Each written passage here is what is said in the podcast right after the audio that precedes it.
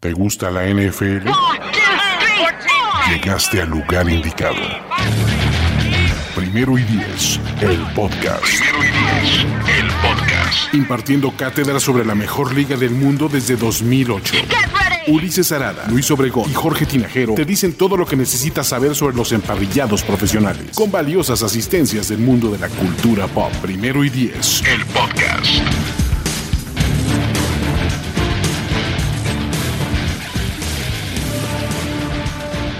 Bienvenidos amigos, ¿cómo están? Muy buenas noches. Eh, una vez más estamos en este espacio dedicado a los previos a rumbo a la temporada 2021. En esta ocasión estamos por en el último episodio ya de esta serie porque falta una semana para el kickoff.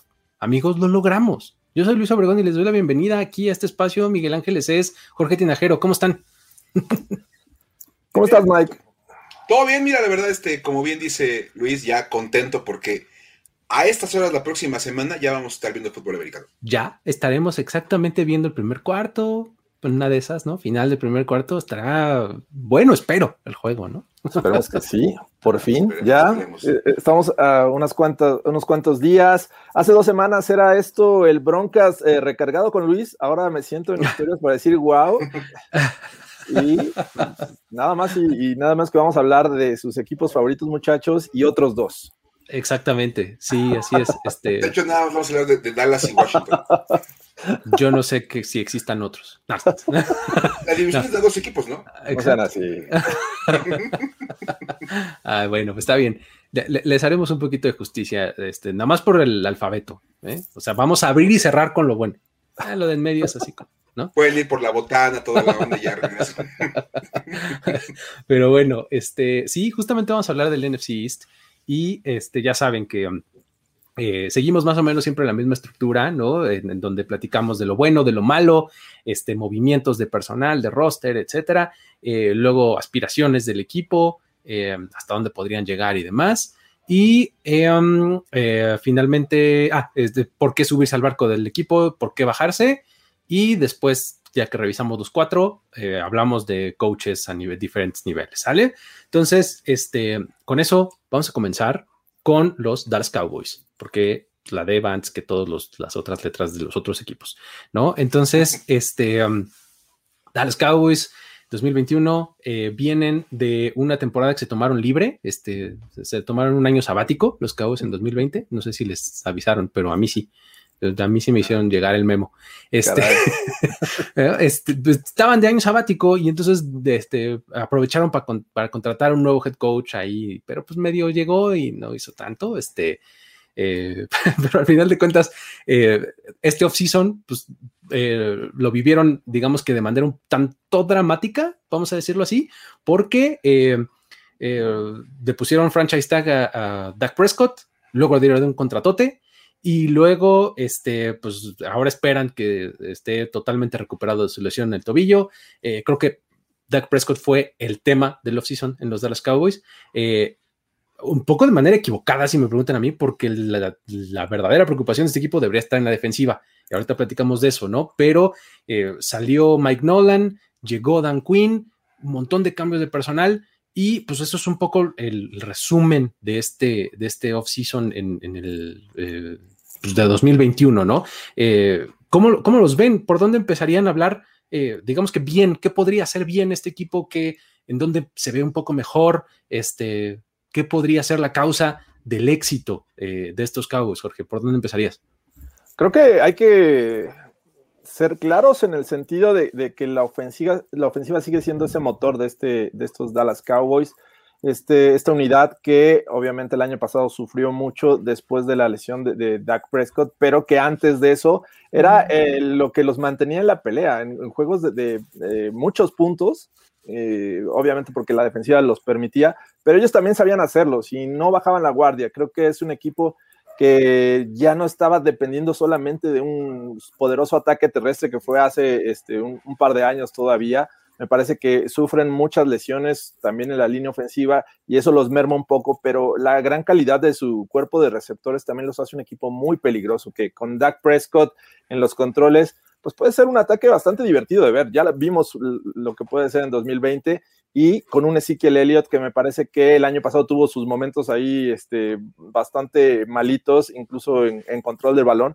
pero que si todas esas piezas se conjuntan, podríamos ver un equipo bien divertido de ver al ataque y pues, esperanzados de que la, defensiva mejore, que apunta para allá. ¿Cómo lo ves tú, Mike? ¿Qué, qué hacen bien estos Cowboys? ¿Cuál, fue ¿Cuál es la causa eh, pues, que podría darles victorias a este equipo? Definitivamente el regreso de Dak Prescott creo que, creo que uno de los problemas de, de Zeke el año pasado es que cuando Dak queda fuera, todo el mundo lo volteó a ver como de ahora tú eres el líder y tú llévanos a, los, a los, triunfos, porque aparte pues con Andy Dalton y Ben DiNucci y todos ellos pues estaba difícil que el coreback fuera motivo de confianza. Y no, yo no veo así como un corredor que pueda ser el líder del equipo. Creo que es un gran jugador, puede contribuir con su parte, pero tampoco tiene por qué ser el líder del equipo. Ese trabajo es del coreback, es de Dak Prescott, y ya con eso es una muy buena noticia. Coincido totalmente en que la ofensiva es el motivo de, confianza ahí.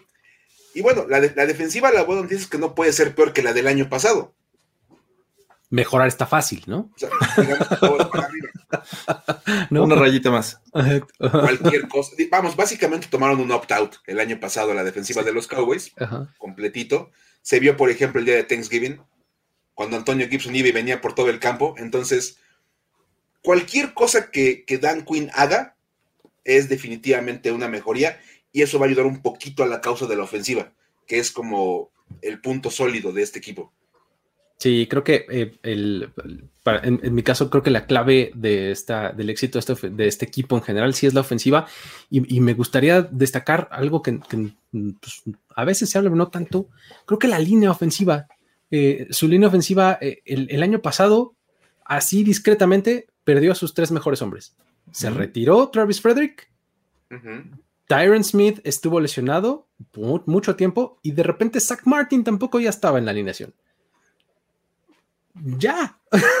Digo, Travis Frederick no va a regresar porque ya está retirado, pero si regresa Zach Martin y, Tyron Smith y además Lyle Collins, porque Lyle Collins tampoco estuvo toda la temporada, entonces creo que esas tres piezas de, de la línea ofensiva van a hacer que esto funcione diferente claro, me, adhiero a lo que dijeron, sí, los receptores, sí, es que Elliott, sí, Dak Prescott, pero ponerle un, por ponerle un, elemento más, esa línea ofensiva este año tiene que ver mejor con, eso, con, esos tres regresos, ¿no? Lyle Collins, Tyron Smith y Zach Martin.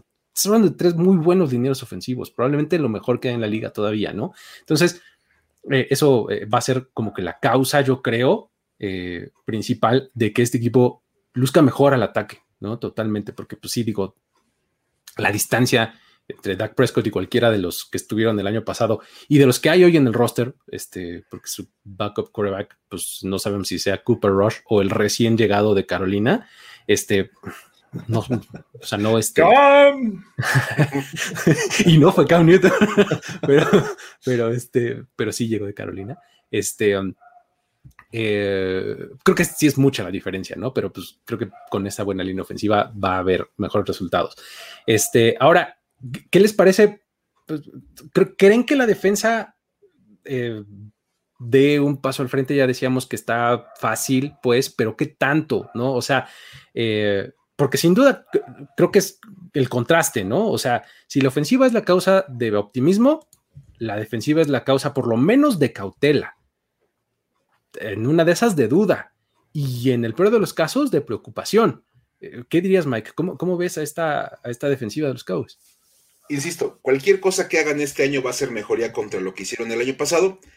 No creo que vaya a ser un salto de calidad como de repente de pasar de, ser lo que eran a ser un top 15 o un top 10. Creo que también sería como demasiado wishful thinking, la verdad, parte de los Cowboys. Creo que con que aguanten un poquito más va a ser suficiente para que Dallas gane varios partidos que el año pasado perdieron porque simplemente no había respuesta. Tienen que darle Steelers. Por ejemplo, vamos, es un excelente ejemplo, de verdad.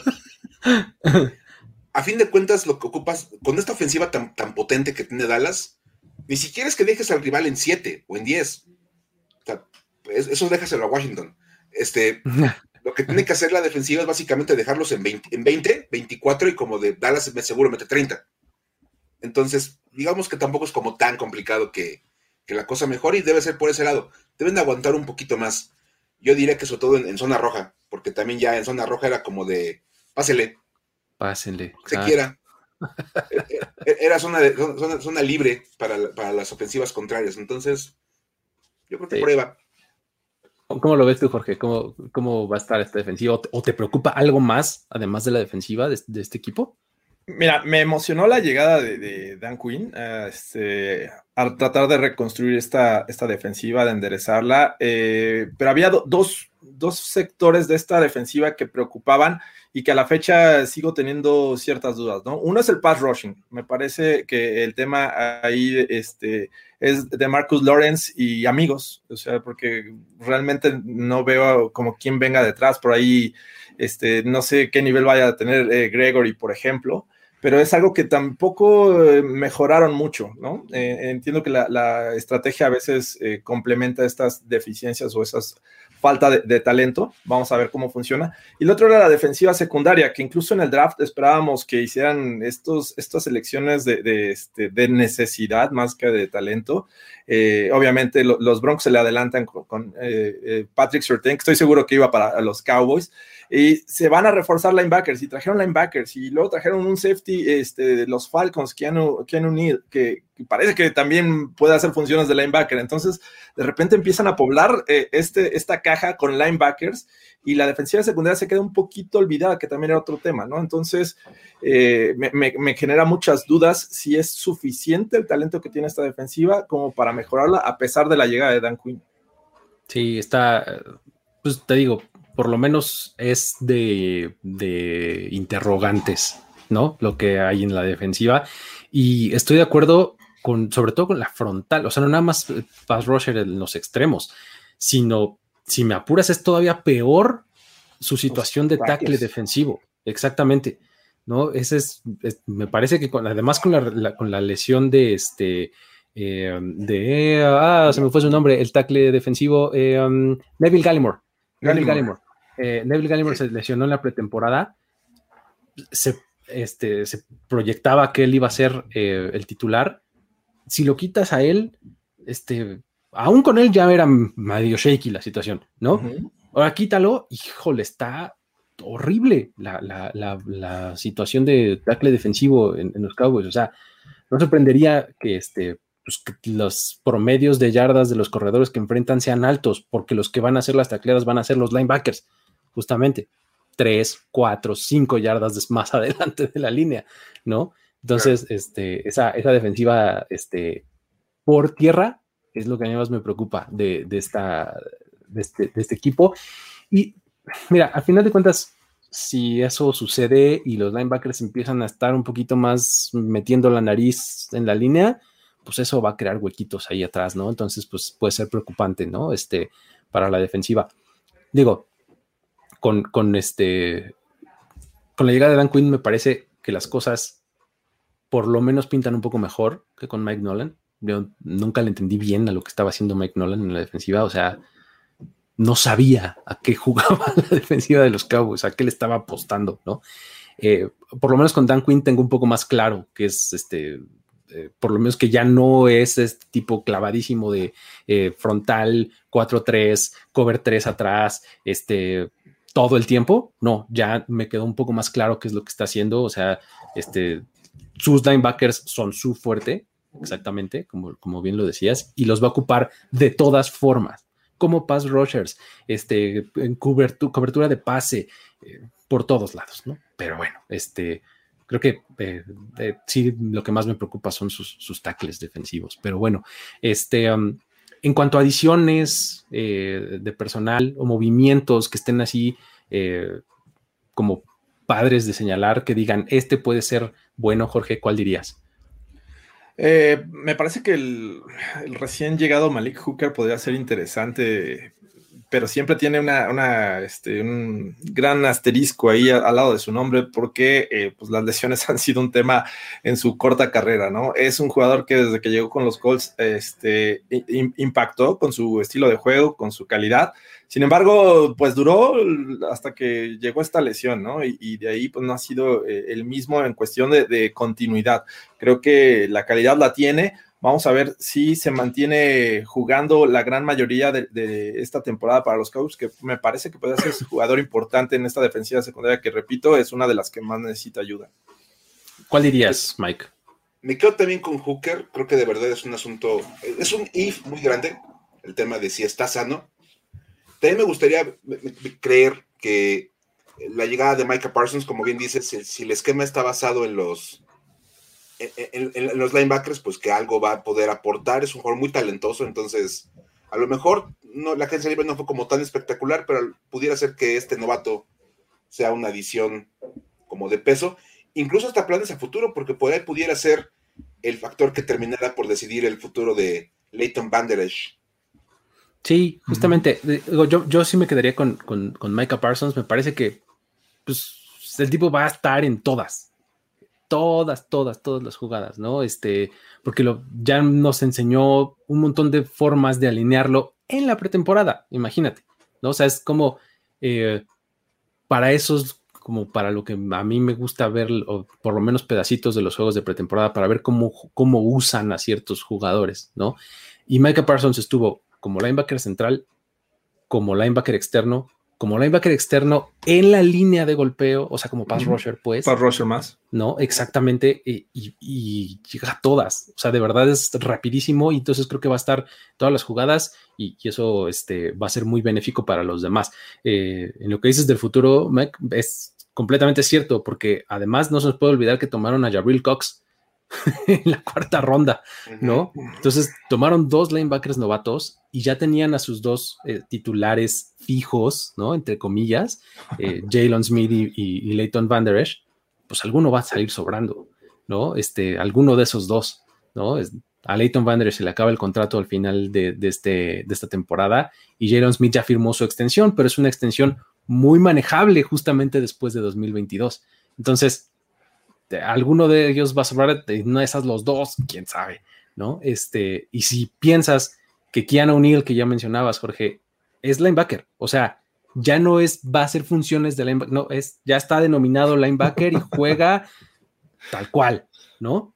Entonces, este, hay un montón de gente ahí, ¿no? digo, es, es un problema bueno de tener hasta cierto punto, ¿no? Tienes mucho talento, pero este, pues cuando está todo en el mismo lugar, pues no necesariamente es la mejor alocación de recursos, ¿no? Pero bueno. Este... Pensé que iba a ser como llamar a Adams, pero bueno, entonces ya es linebacker.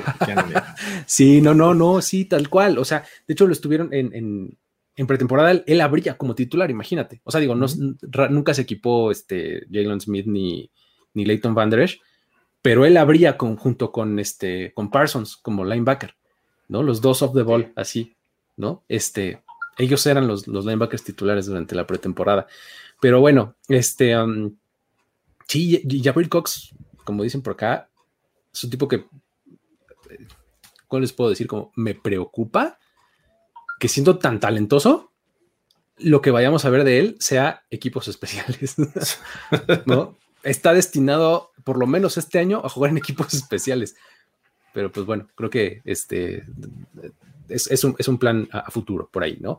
Eh, um, ¿A qué pueden aspirar los Cowboys? Eh, digo, eh, el año pasado tuvieron seis victorias. de, manera de pregunta cerrada, pues, ¿van a tener mm, esas seis victorias o menos? ¿Qué, qué opinan?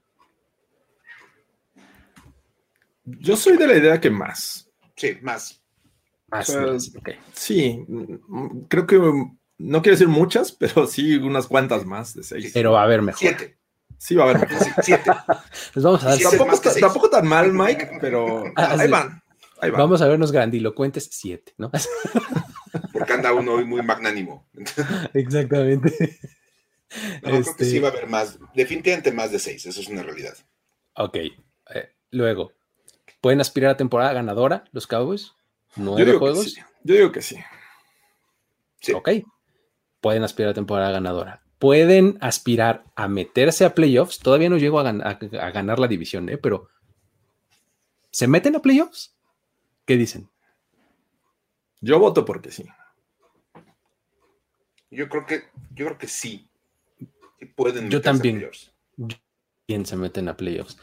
Ahora sí, se meten a playoffs ganando la división. ¿Pueden ganar la división estos Cowboys? Es que creo que esto es de las grandes incógnitas de esta temporada 2021, porque Exactamente. aunque tienen dos equipos que en teoría no les van a dar mucha guerra a, Washington y a Cowboys, parece que entre ellos dos, Washington y Cowboys se van a estar peleando la división. Uno con una perspectiva totalmente orientada hacia el ataque y el otro hacia la defensiva. Entonces va a estar bien divertido esto, nada más por, por ver a estos dos equipos peleándose esta división. Totalmente de acuerdo está bueno el tiro, ¿no? Yo, yo, lo puse en los, en los picks que se publicaron en las redes de primero y diez. Ajá. Dallas pasaría al playoff, pero no como campeón divisional. Ok, ok. Ahora, se meten a playoffs. Ya se metieron, como sea, están ahí. ¿Qué tan lejos pueden aspirar estos Cowboys? Eh, ¿Pueden ser un contendiente a Super Bowl? ¿O nada? No. Yo voy porque no. Eh, me da desconfianza su defensiva. O sea, no metería las manos al fuego por, por este, un Super Bowl. Eh, creo que pueden ganar un juego y, este, y de ahí todo puede pasar, pero en es justo en este momento creo que la defensiva no me inspira para decir que es un equipo de, Super Bowl. ¿Campeonato, de, ¿Campeonato de conferencia? Mm, ¿Tampoco? Yo creo que los veo a, máximo en la ronda divisional. Ok, un año más sin que los Cowboys lleguen al campeonato de... lo siento, lo siento muchachos, lo siento. El único equipo al que se le cuenta ese, esos años. Este, um, eh, entonces, perfecto. ¿Por qué, ¿Por qué dirían ustedes que es, es un buen momento para hacerse aficionado de los Cowboys? Este año hay que seguirlos, ¿por qué razones? Como, ¿Por dónde empezarías, Jorge? ¿Qué dirías?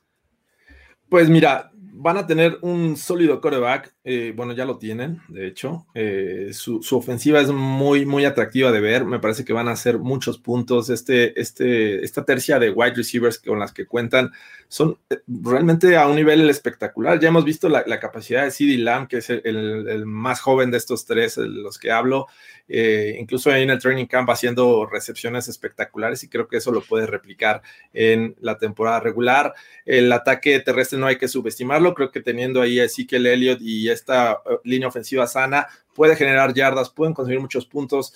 Eh, es, realmente de ese lado es donde yo me agarraría para volverme fan y pues, sigue siendo la de America's Team, ¿no? Es un equipo que va a jalar siempre eh, seguidores, estén como estén. Entonces es polémico, a muchos les gusta esto, les gusta de repente que su equipo sea odiado y pues ahí está, váyanle a los Cowboys si son así. ¿Tú qué dirías, Mike, en favor de los Cowboys? Porque es un buen momento para apoyar a este equipo. Porque tienen una ofensiva muy interesante, creo que es una ofensiva muy explosiva. La NFL actual es de meter puntos, entonces creo que Dallas es un equipo que va a meter puntos, vale la pena. Tiene un, grupo de jugadores de posición ahí, de esos de talento muy interesantes. Amari Cooper, CD Lamb, Michael Gallup, Ezekiel Elliott. Creo que hay talento para poderse divertir viendo los partidos de los Cowboys. Y la defensiva coopera con más puntos del otro lado también para que el partido sea emocionante. para que se ponga muy bueno. Para que sea 51-49 cada juego, ¿no? ¿Por qué no? ¿No? Eh, sí, pues mira, cuando hicimos el, previo de la, de la AFC West, decía con, el, con los Raiders, si a ti te gusta lo espectacular, vele a los Raiders, ¿no? Porque los Raiders son forma. Los Cowboys es exactamente su símil de la nacional. Los Cowboys son forma. O sea, todo es brilloso, todo es, todo es más grande en Texas, como dice el, dicho, ¿no? Este eh, es muy estridente, es eh, todo magnificado, es este, el equipo más odiado, también el más amado, eh, tienen el estadio bien padre, o sea, todo es forma grande, brillante, ¿no? Creo que si te gusta eso, una gran historia, eh, personajes padrísimos, grandes apodos, o sea, son forma, forma, forma, forma, ¿no? Si te gusta eso, los Cowboys son el equipo al que le tienes que ir y este año es muy bueno por eso también, ¿no? Ya dijeron, la, ofensiva es este, espectacular, pues, ¿no? O sea, fácilmente puede meter 30, 35 por partido sin ningún problema, ¿no? Entonces, creo que eh, si te gusta ese tipo de, de juego, los Cowboys son para ti este año, ¿no? Pero ¿por qué no habría que irle a los Cowboys? O sea, ¿qué empezarías a decir, Mike? ¿Qué, no le vayas a los Cowboys porque mira. Creo, que ese script ya lo tiene dominado, Mike. sí. Pero va a, durar, como tres horas el programa, entonces con la idea, digamos que lo quiero mantener breve. Primero que nada, tú lo acabas de decir, es, es forma. Y creo que es un equipo que última, últimamente ha faltado de fondo ahí en el tema de el producir. Un equipo con tantas expectativas usualmente termina pues decepcionando año con año si no llegan lejos y Dallas es un equipo que se va a ver muy bien durante la temporada regular, se va a ver muy interesante, muchos puntos, pero llega la postemporada que es cuando todo el mundo quiere ver a ese equipo hacer las cosas y te salen debiendo, pero enormemente. Entonces, si no les gusta emocionarse e ilusionarse durante la temporada para terminar muy enojados en la postemporada, pues no le vayan a los Cowboys. Si eso no es lo suyo, no. ¿Cómo ves, Jorge? ¿Qué le agregarías a eso? La verdad es que eh, si nos vamos a los... Ya, ni siquiera son últimos años, ya las últimas décadas no han podido replicar esa fórmula de, George Jones cuando recién tomó el equipo, ¿no? Transformar esta cultura o más bien orientarla hacia una nueva era. Me parece que se ha quedado atascado ahí, no ha sabido eh, sacar estos Cowboys eh, pues, prácticamente del hoyo. Y él ha tenido mucho que ver en estas decisiones, en cuestión de roster, en cuestión de, de, este cocheo. Y pues ahora trajo a Mike McCarthy, que el año pasado la verdad es que fue una decepción. Le voy a dar el beneficio de la duda simplemente porque fue un año atípico y que no se entrenó de la manera correcta y a lo mejor no tuvo el impacto con sus jugadores. Entonces, por esa razón le voy a dar el, beneficio de la duda a Mike McCarthy. Sin embargo, creo que a través de los años hemos visto que estos Cowboys han, han fracasado cuando a veces tienen altas expectativas, ¿no? Entonces, eh, yo, por esa razón, yo diría, aléjense de este equipo. Yo les diría, si ustedes no quieren terminar así con estas ojeras que tengo yo, con esta calvicie prematura antes de los 40 este, que tengo yo, bueno, vayan uno, uno envejece como un año cada juego, cada tres horas de juego. Entonces, este, pues, este cuerpo, este, tiene como 60 años o no sé, o más, como 90 años, ¿no? Este, en realidad, por de puros juegos de los Cowboys, este, eh, ¿qué, cosa, o sea, realmente como lo dices, este, eh, encuentran la manera de romperte el corazón, de eh, quedarse cortos siempre de una manera diferente. Además, se las ingenian para encontrar una nueva forma de, decepcionarte como fan. Entonces, mejor no les no le vayas a los Cowboys si, no quieres, este, si no quieres eso, ¿no? Este, pero bueno, por ahí está el asunto de los Cowboys. Vámonos con eh, los New York Giants. Eh, los Giants que, este, pues, es un equipo, híjole, no, no quiero decirlo así, pero son bien grises o sea, como que emocionan poco, ¿no creen? O sea, a pesar de que tienen a Saquon Barkley, que aquí vemos en la imagen, que es un jugador que podría ser electrizante, y que trajeron a un tipo como Kenny Gola, pues, se supone que es un este, tremenda contratación de agencia libre porque era buenísimo en Detroit y demás. Em, no sé, o sea, siento que su, su off-season estuvo muy centrado en este, en como que tener cierto tipo de continuidad, ¿no? Para Joe Judge como head coach y darle mejor personal y, herramientas con las cuales trabajar a la ofensiva, a, tanto a Daniel Jones como a Jason Garrett, que es su coordinador ofensivo. Eh, pero en realidad no siento que haya habido una, gran cosa. No sé ustedes qué opinen. ¿Qué, ¿Qué, qué, dirían en favor de los Giants? ¿Qué es lo que hace bien este equipo, este Mike? ¿Qué dirías? Me gustó, me gustó esa respiración inicial. Esto sí como casi casi para entrar en meditación. Ay, me tocó a mí cuando el maestro dice, a ver, tú Miguel. ¿Qué hicieron bien? Creo que, creo que lo que hicieron bien fue eliminar cualquier posibilidad de excusas para Daniel Jones. Okay, okay. Si a fin de cuentas lo que tú quieres este año es demostrar o comprobar si es el coreback del futuro, encontraste la manera de cerrar cualquier puerta a especulaciones. Tiene receptores, tiene corredor, la defensiva no es tan mala, entonces creo que tiene como todo a su favor, en teoría, para que si Daniel Jones funciona, las cosas deben empezar a hacer clic en Nueva York. Entonces, creo que por ese lado, y creo que es lo que, es lo que hace gris a este equipo, que no tienes esta confianza ni siquiera remota de que vaya a ser Daniel Jones la respuesta en Nueva York Creo que eso es lo que te hace como dudar tanto de este equipo y de tenerle un poquito más de, fe. ¿Cómo, lo ves, Jorge? ¿Qué dirías en favor de los Giants? ¿Qué, ¿Qué, es lo que puede hacer que este equipo gane partidos? ¿En qué se van a recargar? El año pasado me parece que le transformaron esta defensiva, la hicieron mejor. Creo que fue clave para algunos juegos. recuerdo ese contra los Seahawks que estuvo cerrado por mucho tiempo, fue gracias a la defensiva. este, tienen buenos jugadores, ¿no? Vimos cómo este, el tema de, este Bradbury pues, destacó enormemente en esta defensiva secundaria.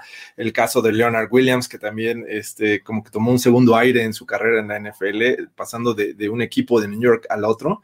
Entonces, eh, me gusta mucho esta defensiva, creo que tiene potencial. No la veo como entre las mejores de la liga, pero me parece que de repente puede dar esos juegos que, sorprenden, que te puede detener a un ataque que no esperabas. En, aquel, como el ejemplo que les puse los Seahawks, pues veías un ataque poderoso y tuvieron la capacidad de, este, limitarlo. Entonces, me gusta mucho y además de eso, eh, creo que pues, le, le, aumentas a un Saquon Barkley, que creo que es el hombre equipo, o sea, es el hombre de la ofensiva que sabemos que en la actualidad pues, depende de, mover el balón y moverlo rápido y anotar pronto. Y a veces no es suficiente con lo que haces a Quan Barkley eh, por tierra. Entonces tienes que ocuparlo también en el juego aéreo eh, y ahí es donde entras en complicaciones. Pero sin duda, yo, yo me quedaría con, con Barkley y me quedo con, con esta defensiva. De acuerdo en lo de Barkley. Creo que el, el tener a Barkley en el campo sano hace que esta ofensiva se vea diferente, ¿no? Este, creo que además eh, se han concentrado en, tener eh, una línea ofensiva por lo menos eh, decente, le han agregado piezas, etcétera. Entonces, este, creo que si combinas esos dos factores, saco un Barkley línea ofensiva, este, caemos en lo que dices, ¿no, Mike? O sea, que es Daniel Jones, ah, ya no tienes excusas, ¿no? O sea, te traje a Kinigoladay, ¿no? Este, ¿qué hubo? Si algo no funciona, pues ya, it's on you, ¿no? Tal cual, o sea. Va a ser ese meme de los Simpsons con todo mundo voltea a ver hacia aparte, dilo tuyo, pues, ¿quién es el responsable de que no funcione? Exacto. Ahí va a estar. Sí, sí, sí, sí exactamente. No, pero eh, creo que eh, Saquon Barkley es, es, va a ser, eh, en caso de que esta ofensiva funcione, la causa principal ¿no? O sea, el, que va a preocupar a las defensivas y demás, ¿no? Y sí, la verdad es que eh, el año pasado tuvieron una buena racha este, a la defensiva en algún momento, ¿no? Entonces, este, también está por ahí interesante. Ahora, en, contraste, ¿qué es, qué es lo, que, lo que más les falla? ¿De qué pie cojean este, más intenso, este, tú crees, Jorge? La línea ofensiva. Me parece que eh, eh, empezamos a, ver un modo desesperado de este equipo terminando la pretemporada porque se dieron cuenta que con lo que tenían no iba a ser suficiente para darle tiempo a Daniel Jones para abrir huecos y se, pusieron a contratar y a ver qué, había disponible de, de lineros ofensivos. Entonces, esto habla de que la planeación no era lo que, este, bueno, no estaba resultando y se pusieron desesperados a tratar de reforzar ya en un momento donde el talento, pues ya prácticamente está, este, por todos lados menos disponible. Entonces, va a ser un tema. A ver si esto les alcanza para mejorar una línea este, ofensiva que obviamente depende. Lejos de, contar con Kenny Goladay, lejos de contar con San Juan Barkley, creo que todo esto depende de tener un, cinco buenos hombres este, en la línea y hacer el trabajo sucio que casi no, no vemos, pero que tan valorado es en una ofensiva. Así es que me parece que ese es el tema este, y el talón de Aquiles de estos, de estos Giants. Lejos de Daniel Jones, que todos lo tenemos en el radar, pues creo que al principio hay que ayudarle un poquito y creo que es el, inicio de todo. Es que está bien difícil cuando eres quarterback y tienes un segundo y medio para hacer cualquier cosa, ¿no? ¿Cómo, ves, Mike? ¿Tú qué dirías? Totalmente. Creo que, creo que la línea ofensiva. Por ahí un, un, video de un entrenamiento antes de un partido de pretemporada, que estaba la, la línea ofensiva y literal, la línea defensiva se pasaba. Y dicen, eso no te preocupa a ti como equipo, es, grave. Y obviamente eso va a acabar por, por caer en, Daniel Jones, que además de todo tiene unos problemas de, seguridad de balón enormes. Creo que también ese es un asunto importante, porque tú incluso comentabas en el, en el, programa pasado de historias para decir, wow, aquel golpe que le da Jeff Heath a Aaron Rodgers y que el balón no sale de ninguna manera, con Daniel Jones de repente no te explicas cómo el balón salió. Porque el, era tan fuerte, o sea, ¿por qué se le escapó? ¿En qué momento el balón salió volando o, o, qué estaba viendo cuando lanzó el balón a esa dirección que estaba el defensivo, evidentemente en posición de quitar el balón? No sé, creo que es una, creo que es una simbiosis bastante complicada para los Giants, esa mala línea ofensiva con un coreback propenso a cometer errores. ¿Vieron? ¿Se acuerdan, hablando de, videos que salieron de los Giants en entrenamientos? ¿Se acuerdan de ese que salió en donde Daniel Jones, Daniel Jones lanza una intercepción al centro del campo enfrente de él? En donde no hay absolutamente nadie más que un linebacker, así. Sí. De hecho, en, pretemporada, eh, ya en zona de gol, lanzó un pase, en teoría está, eh, venía Ivan Ingram, pero y, teniéndolo solo, lo cruza, pero lo cruza completamente este, mal, fue un mal pase y se lo interceptan en la zona de gol. Entonces sí tiene esos problemas Daniel Jones que, dices, ¿qué está pasando? Sí, de, toma de decisiones, de, seguridad de balón, o sea, sí es este, digo, adicional a lo que menciona, ¿no? Este, sí es una cosa que, pues, que preocupa, ¿no? La verdad, que, que crees que este que estás a punto de anotar y pues de repente la ciclovía de allá de Puebla, pues te, te atraviesa y tienes en el piso, ¿no? O sea, teníamos que mencionarlo, ni modo, perdón, ¿no? Llegamos hasta acá sin hablar de la ciclovía de Puebla, ¿no? Pero, llegamos un poco este tarde a la fiesta, pero llegamos. ¿No? Este, creo que sí, sí es, sí es eh, por lo menos preocupante lo de, lo de Daniel Jones, que tiene sí o sí que dar un paso al frente este año, porque si no, este, la verdad es que, eh, fíjate, justo aquí está, toma de decisiones en la zona roja, errores mentales. Sí, justamente, o sea, creo que eso es, eso es lo que más preocupa de él, porque de repente tiene esos momentos como medio brillantones, de repente ahí dices, ay, mira, este es el que creíamos que iba a ser el pick top 10 del draft. Por alguna razón fue tomado en el top 10 en ese draft. Sí, exacto. Pero, ¿no? Este, pero la verdad es que han sido los menos, ¿no?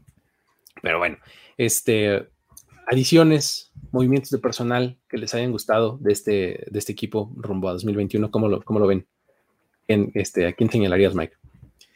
Yo, yo pongo a Kenny Goladay, creo que, creo que es una buena adición. Insisto, si a fin de cuentas tú estás pensando en un coreback, de darle este proyecto a futuro, pues le das armas.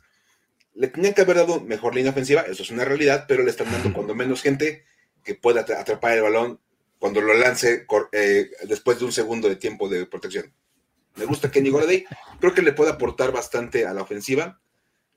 Obviamente, pues, sobre todo para complementar lo que va a hacer Saquon Barkley y no, tener a, toda la defensiva de los rivales ya de por sí amontonada en la línea de golpeo. ¿Cómo ves tú, Jorge? ¿A quién mencionarías?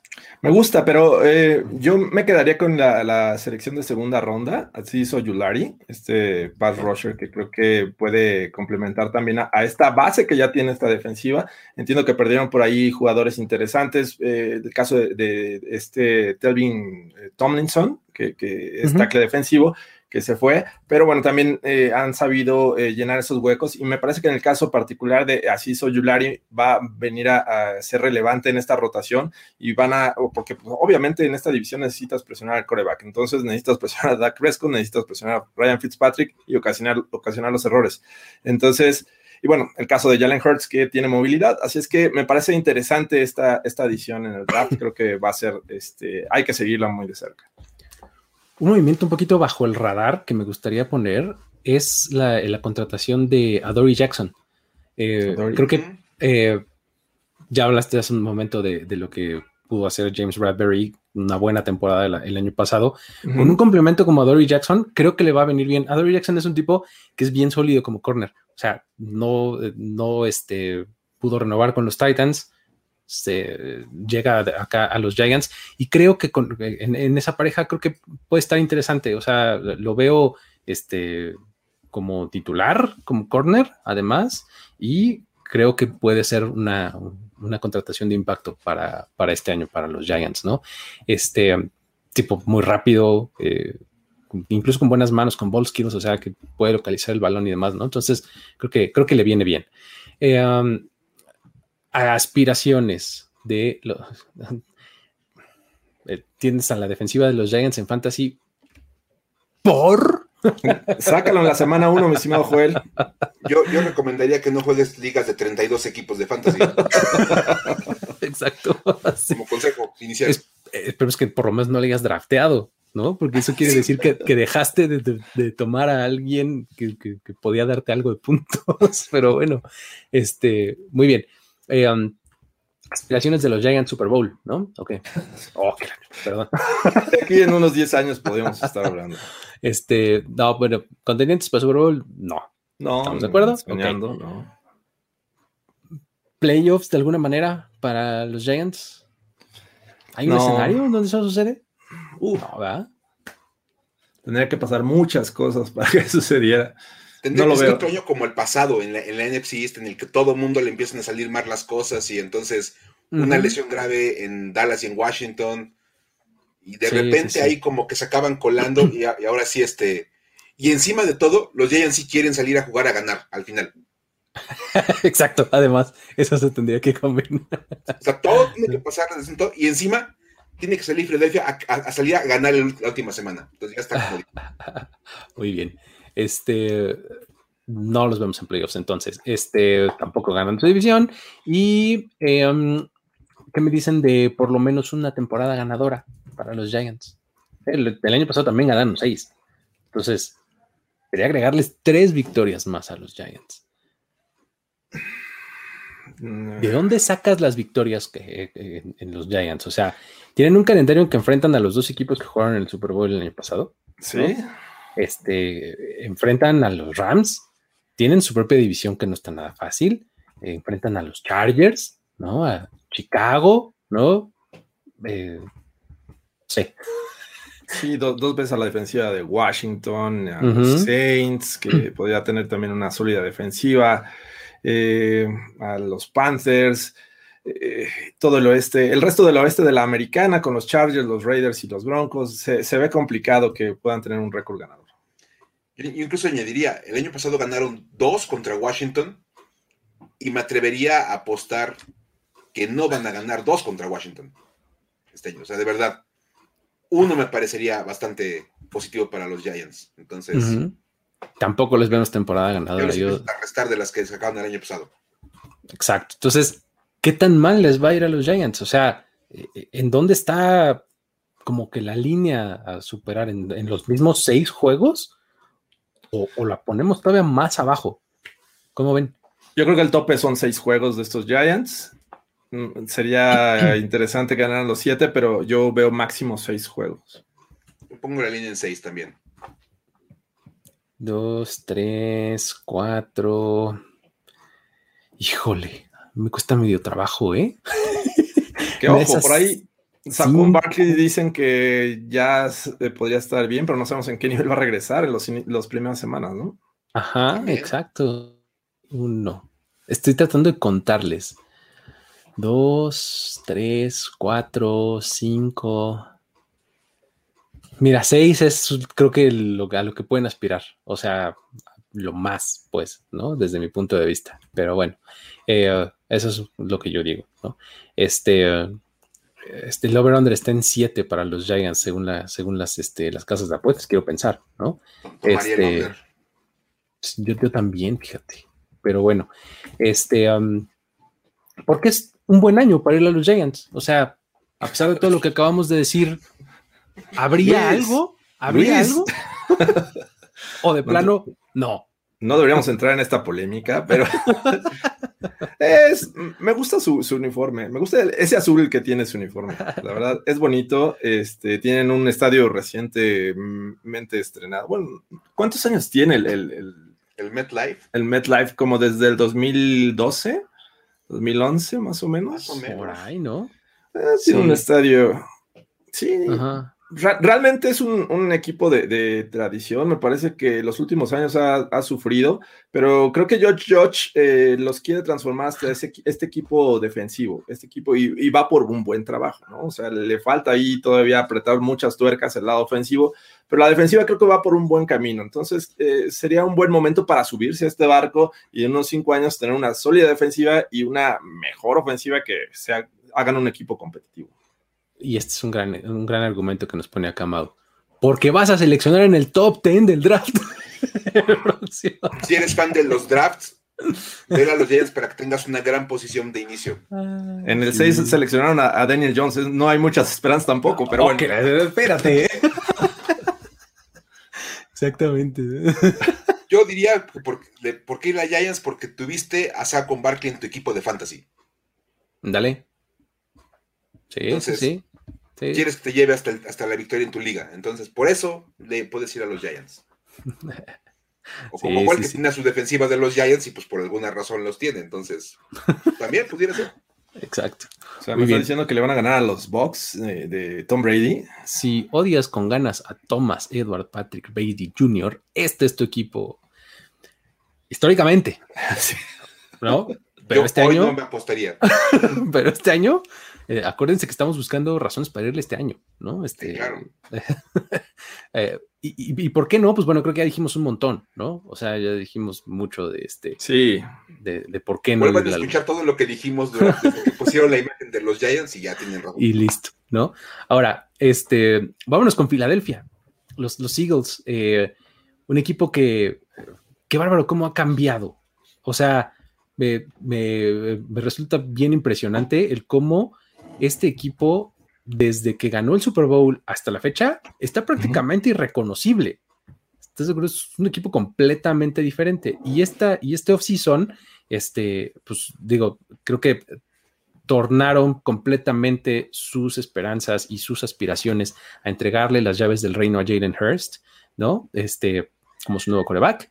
Este, um, su ofensiva eh, sigue sin tener grandes receptores, pero pues más o menos ahí intentaron en el draft desde el año pasado y este. Eh, Miles Sanders sigue siendo una promesa como corredor, promesa todavía. Este, su defensiva está bien destartalada. Eh, le dijeron adiós a Carson Wentz. El drama de, este, um, de Zach Ertz también eh, llegó a su fin apenas ayer, con la colita entre las patas pidiendo perdón, ¿no? Porque ya siempre nos quiere ir.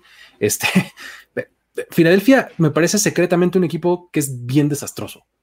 No, sé qué opinen ustedes, cómo lo ven. Eh, empecemos a hablar de lo bueno, ¿no? Este, ¿qué podría salir bien para, Filadelfia este año, Mike? ¿Qué podría salir bien? Que, Jalen Hurts pudiera funcionar como coreback, porque yo, no creo que este equipo le crea a Jalen Hurts.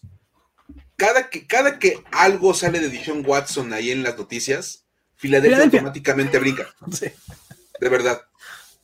Y se, sigue diciendo que si se mueve Dishon Watson este año o el próximo, Filadelfia es un equipo a seguir, junto con Miami. Pero creo que es más, es más lógico Filadelfia. Nick Siriani no trajo a Jalen Hurts. De entrada, no sé quién trajo a Nick Siriani, pero este, para empezar. es como en Rock, Paper, Scissors, ¿no? Sí, de verdad, este, estuvo, estuvo raro el asunto. Entonces, a mí me genera, digamos que la única idea de que esto pueda salir bien es que Jalen Hurts termine siendo un coreback bueno y que esto le dé un poquito de como de calma a la, organización. Porque de repente es, estar brincando cada que se habla de Dishon Watson te demuestra que no hay una estructura organizada. ¿Quién se puede estar animando el día de hoy a hablar de un cambio por Dishon Watson? con todo lo que trae encima. Eso te habla del nivel de disfunción que hay en Filadelfia. ¿Cómo lo ves, Jorge? ¿Qué, dirías al respecto? ¿Buenas eh, cosas, malas cosas? ¿Cómo lo ves? Eh, definitivamente tiene cosas buenas. O sea, si te pones a analizar eh, veteranos, nombres importantes y relevantes, incluso que todavía fueron parte de este equipo que fue campeón este, recientemente, recientemente 2016, 2017 fueron campeones. O sea, no tiene mucho tiempo, parece que fue hace mucho y todavía puedes encontrar estas piezas interesantes, sobre todo en el lado de la defensiva. Me parece que eh, Fletcher Cox no lo podemos descartar, ya es veterano, ya tiene años eh, en la liga, más de 30 este, años este, en, eh, digo, de, vida, de edad, pero de edad, exacto, este, pero no puedes descartarlo como uno de, los mejores en su momento en esta posición. Entonces, de hecho, prácticamente la línea defensiva me gusta y es sólida y ha estado junto eh, por un, ratito, ¿no? Entonces, eh, tienes hombres importantes en la defensiva secundaria, el caso de Darius Slay, que ya estuvo ahí, llegó Anthony Harris, está McLeod, este, hay talento, ¿no? También llega Eric Wilson.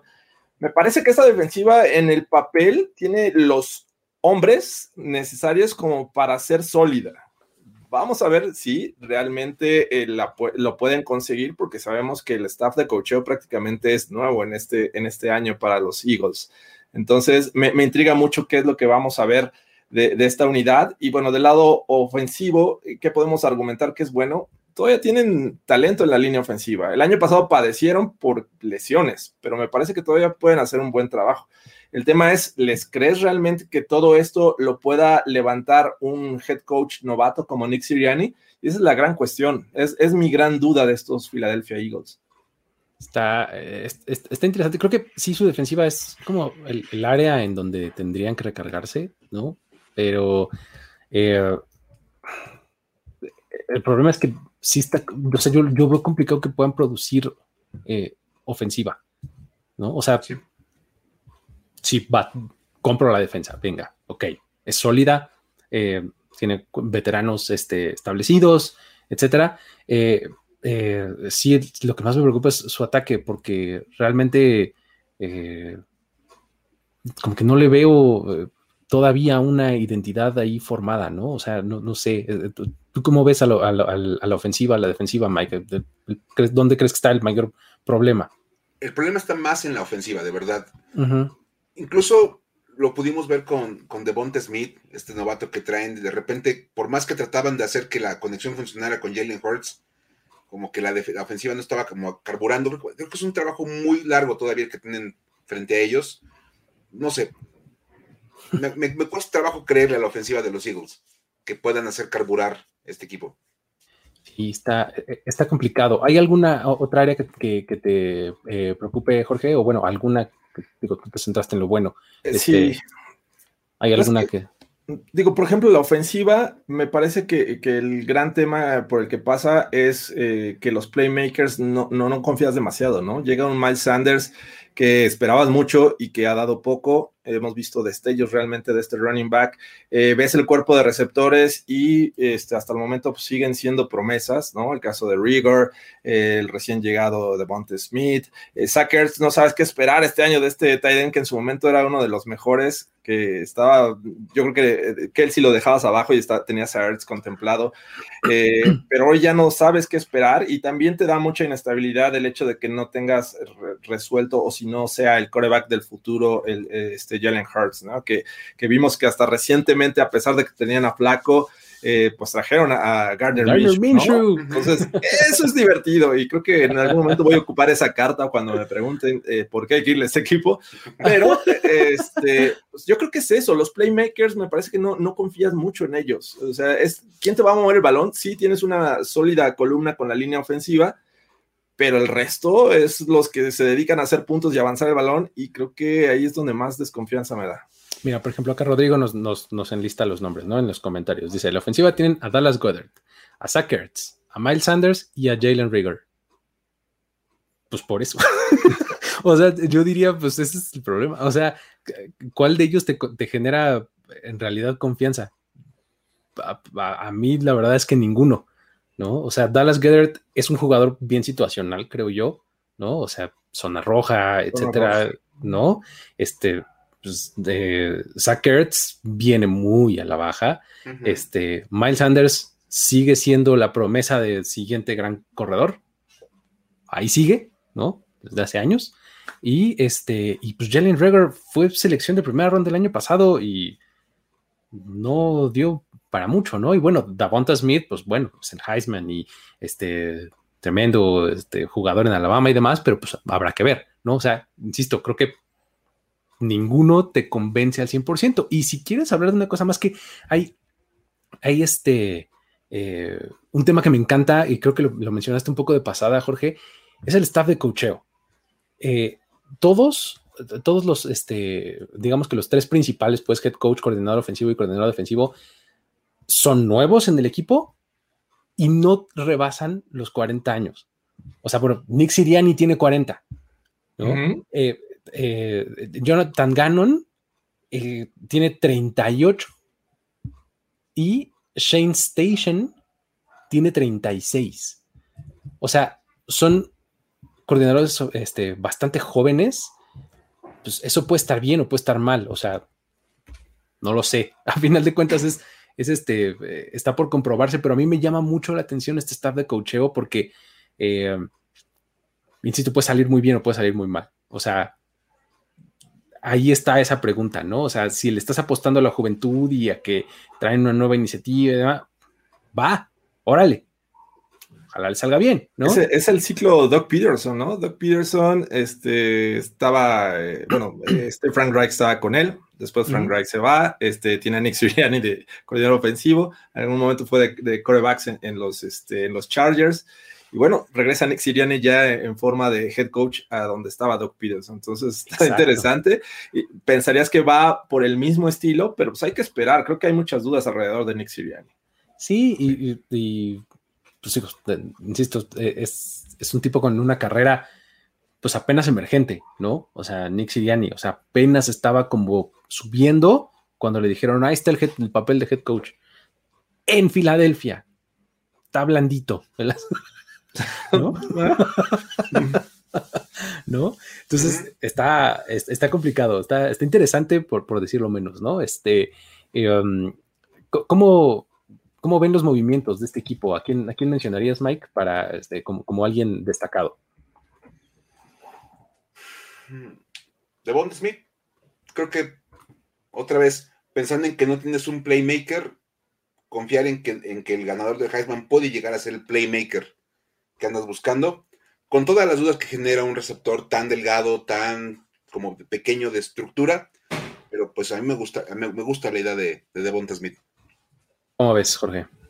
Me gusta mucho la llegada de Anthony Harris, sobre todo porque pues habían también este, dejado en libertad a Jalen Mills y creo que Anthony Harris es un jugador de, de, mucha calidad, ¿no? Este, viene a reforzar esta defensiva secundaria y hacerla sólida, sobre todo tanto en, lo profundo del terreno como en ocasiones estar ahí atentos para contribuir contra el juego terrestre. Entonces, me parece sólido y quisiera agregar un nombre más que, que agarraron en el draft. A lo mejor no está como que mucho en el radar, pero me parece que para un futuro puede ser interesante, porque el caso de Landon Dickerson, que es un, centro que no van a ocupar inmediatamente a menos que haya una emergencia, pero que pueden ir formando y hacer esta transición, que él sí me parece que no va a ser eterno, como todos sabemos, pero este, en algún momento van a necesitar del siguiente hombre este, importante y creo que Landon Dickerson puede ser este. Kenneth Gainwell, amigos. Es la respuesta correcta a esta pregunta. Kenneth Gainwell eh, puede convertirse, creo yo, muy pronto en un jugador que veamos mucho en el campo. Eh, es, un prospecto, bueno, cuando era prospecto del draft, era súper, súper completo. O sea, estaba medio bajo el radar de estos corredores. ¿Sabes con, quién, con quién podría compararlo en, en, esos términos? Como Antonio Gibson, haz de cuenta, ¿no? Antonio Gibson el año pasado no sabía si era receptor trabajó como receptor, pero era corredor, pero también era bueno. O sea, eso es Kenneth Gainwell en, esta, en, este draft, ¿no? Es un tipo que atrapa muy bien el balón, es muy bueno, muy bueno entre los tackles también, muy bueno en el espacio. O sea, creo que es una selección de, draft, les digo como cuarta, quinta ronda por ahí, creo que quinta, creo que quinta ronda. Eh, y cuando salió y se fue a Filadelfia, eh, me dio muchísimo coraje porque la verdad es que era uno de mis favoritos. Que tiene, ¿no? Me parece que puede ganar tiempo de juego pronto en, este equipo, ¿no? Cuando empiece a pasar, se acuerdan de mí. Memphis los últimos años ha dado running backs este, interesantes. Exactamente, sí, sí, sí. Este, posibilidades de este equipo de Filadelfia. Eh, Super Bowl. Está bueno.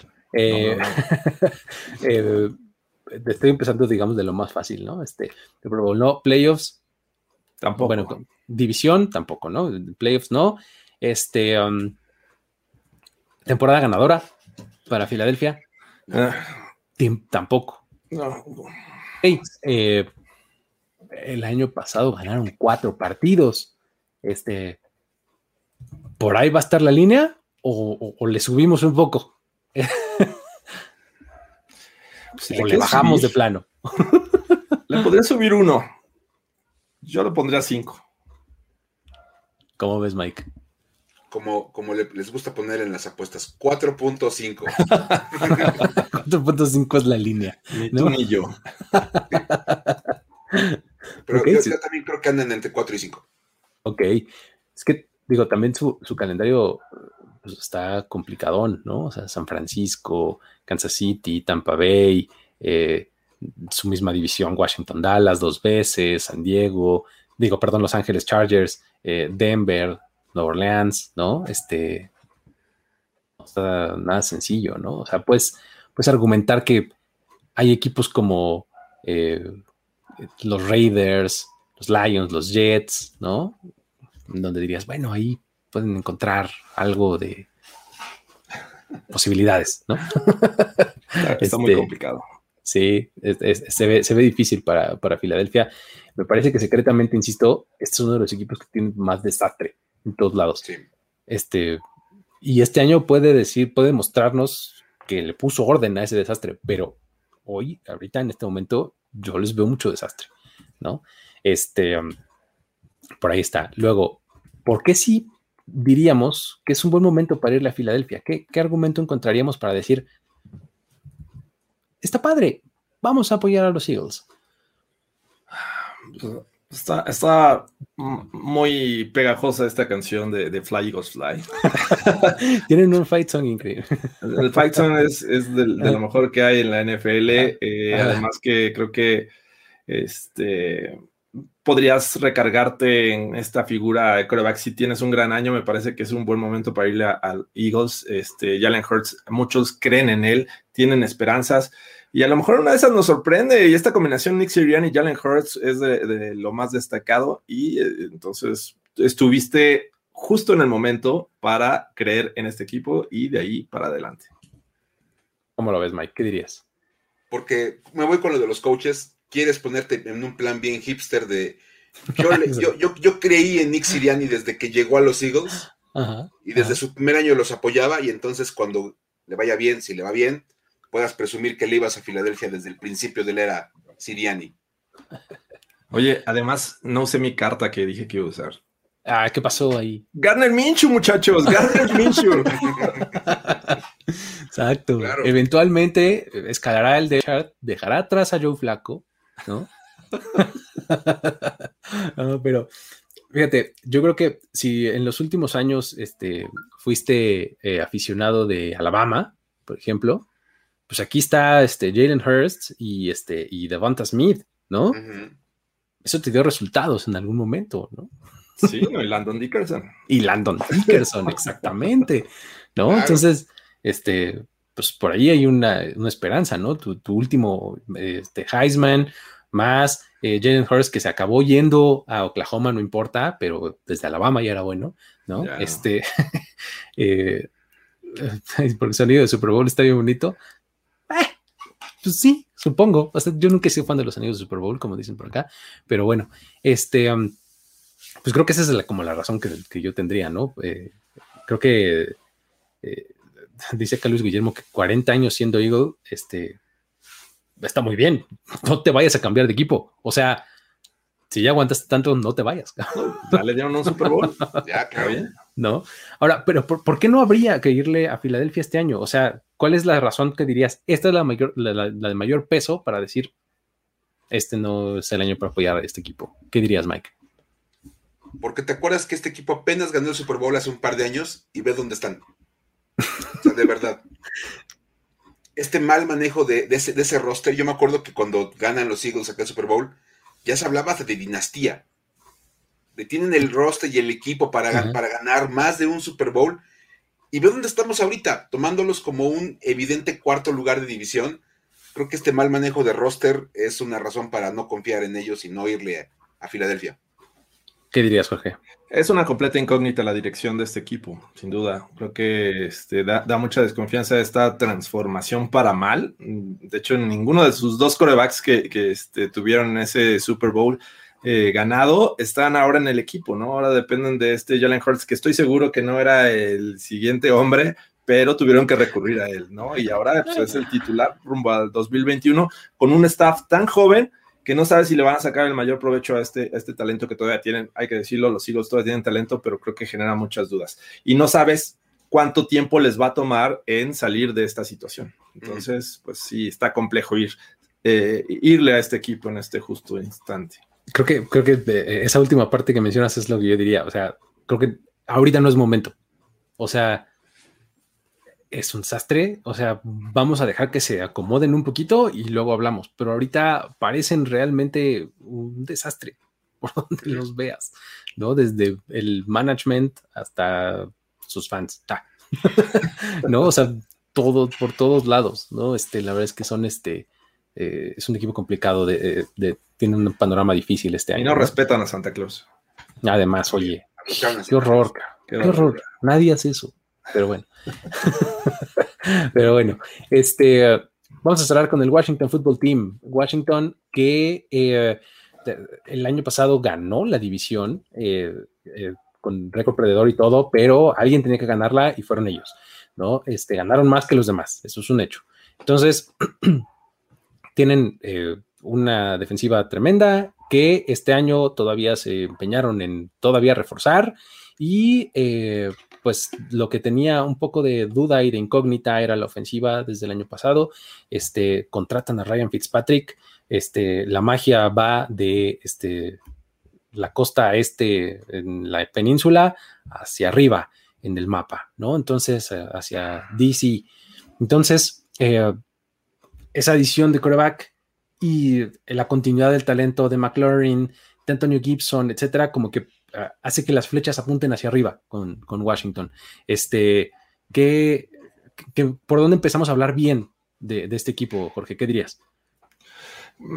creo que lo más obvio, espero ser, obvio, es la defensiva. Creo que es una de las que apuntan a ser de las mejores en, 2021. De hecho, en 2020 fue creo que la segunda en puntos, ¿no? Estuvo tremenda la actuación, eh, teniendo ahí un novato este, llamado Chase Young, que, que pues, la verdad es que es este, un tipo impresionante.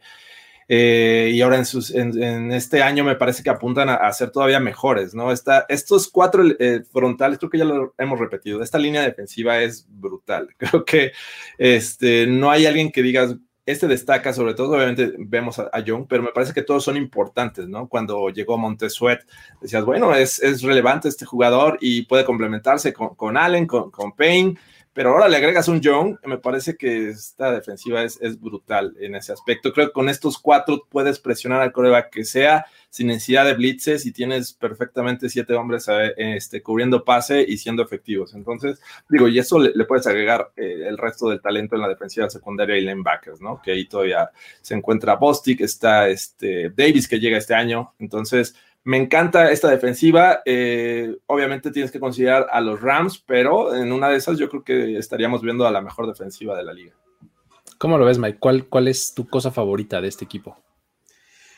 Obviamente la, ese front four, y yo diría que es un front six, porque los dos suplentes de Washington en esa línea son buenísimos. Tim Settle y Matt Giovannides. Que ahora que va a estar ojo, todo el mundo habla de esos cuatro, pero chequen muy bien cuando entra Giovannides es probablemente más fuerte que Allen o Payne en términos de, cerrar el hueco. Entonces, él estuvo el año pasado fuera toda la temporada. Es, es una pieza que, se reintegra y le va a dar una, nueva dimensión a este equipo. Me encanta eso y me gusta también lo que está pasando en la ofensiva. Creo que está revolucionando el, equipo del otro lado. Mucho de lo que se quejaban el año pasado los fans de este equipo era pues el pobre trabajo ofensivo, cuando, cuando un coreback con una sola pierna puede, puede jugar mejor que todos los demás, ahí tienes un problema. Fitzpatrick es mejor que todo lo que estaba el año pasado en, Washington. Y la renovación, por ejemplo, de las, de las armas. El darle, por ejemplo, a Curtis Samuel, a Adam Humphries, a Dayami Brown que llega en el draft, que es como un pequeño Terry McLaurin, por lo que se ha visto en el training camp.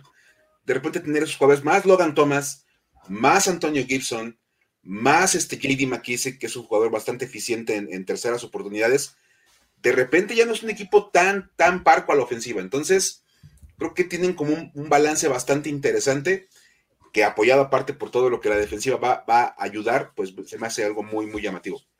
Tenemos que hacer la pregunta. Eh, ¿Qué onda con Ryan Fitzpatrick? O sea, ¿nos va a durar el encanto? O, no necesariamente? Y si no nos dura, ¿qué pasa? ¿Está, está en problemas el equipo? ¿Cómo, lo ves, Mike? O sea, digo, al momento sigue siendo Tyler Heineke el, este, el backup, ¿cierto? Entonces, o sea, qué tan grande es el escalón de Ryan Fitzpatrick a Tyler Heineke. Eh, y, o, de plano nunca lo vamos a bajar porque Fitzpatrick ahí va a estar como titular. Como, ah, bueno, y además en algún momento veremos a Sammy Reyes, seguro, ¿no? Por supuesto. Mira, creo que, creo que no hay tanto problema si Fitzpatrick llega a tener una baja de juego. Taylor Haney, que no es para nada una mala opción como suplente, te puedo decir que es probablemente el mejor suplente de la división, como para empezar. mejor, que, mejor que Garner Minshew, ¿me estás diciendo que mejor que... ¿Qué pasó? oh, bueno, está bien. y la verdad es que, bueno, eh, la, gran ventaja de Fitzpatrick es el tema de la experiencia. Que a fin de cuentas, incluso lo ves ahorita en este, en este año, se ve como un tipo mucho más relajado. Ya no tiene nada que demostrar, está literalmente gozando de tener un roster que creo que no había tenido en su carrera. Esa es una cosa importantísima. Siempre había estado como en equipos mucho más marginales. Y ahora como que llega a un equipo que está armado para que un coreback medianamente bueno saque la chamba. No ocupas meter 35 puntos por partido cuando la defensiva va a estar dejando seguramente al rival por abajo de los 14. Entonces eso es una gran ventaja. Y tener un corredor como Antonio Gibson te va a quitar muchísima presión como coreback yo sí voy, la verdad, totalmente Fitzpatrick todo el año. Eso es. Oye, este, ¿sabes qué? Eh, eh, el asunto es que tiene, tiene este, este estilo de juego, Ryan Fitzpatrick, que es súper este, eh, high risk, high reward, ¿no? O sea. No risky, no biscuit. Exactamente, no risk no biscuit, exacto. O sea, va a poner el balón en lugares complicados, va a aventarse a, conseguir el primero y diez. Este, o sea, así juega él, ¿no? Está como que en tu ADN. O sea, probablemente eh, eso le puede acabar costando o no. O sea, porque lo, que, lo que acabas de decir es, pues no necesitamos a un coreback como, como eso, con esas características, ¿no? Te lo puede dar, pues si te lo da en una de esas, te lanza las cuatro intercepciones que de repente nos tiene acostumbrados. ¿Cómo, cómo ves tú, Jorge, el, asunto de Fitzpatrick? ¿Cómo, cómo lo proyectas? Yo, sí tengo mis reservas, porque creo que a veces la personalidad nos, nos nubla la vista y, este, y siempre lo queremos ver ahí, ¿no? Y creemos que siempre va a mostrar esa gran cara, esta cara que le llamamos Fitzmagic. Pero hay que recordar, muchos, en muchos equipos Fitzmagic se transformaba en, en Fitztragic en cuatro semanas. Era lo que duraba su, buena temporada de Fitzmagic. Ahora, bueno, viene de, un equipo eh, que este, le dio la oportunidad de ser el titular, pero que en algún momento le quitaron, que son, fueron los Dolphins el año pasado, le quitaron este, este puesto por dárselo a Tua Tango Bailoa, a pesar de que venía haciendo bien las cosas. Rescata algunos juegos, entra como backup, este, le dan la oportunidad y sigue funcionando. Entonces, eh, es mi única cuestión con este equipo de Washington Football Team. Como bien dice eh, Mike, me parece que el ataque ya no solamente es un jugador en, el backfield, otro en el wide receiver y hazle como puedas. Me parece que ya eh, hay este, mucho talento alrededor, una sólida línea ofensiva.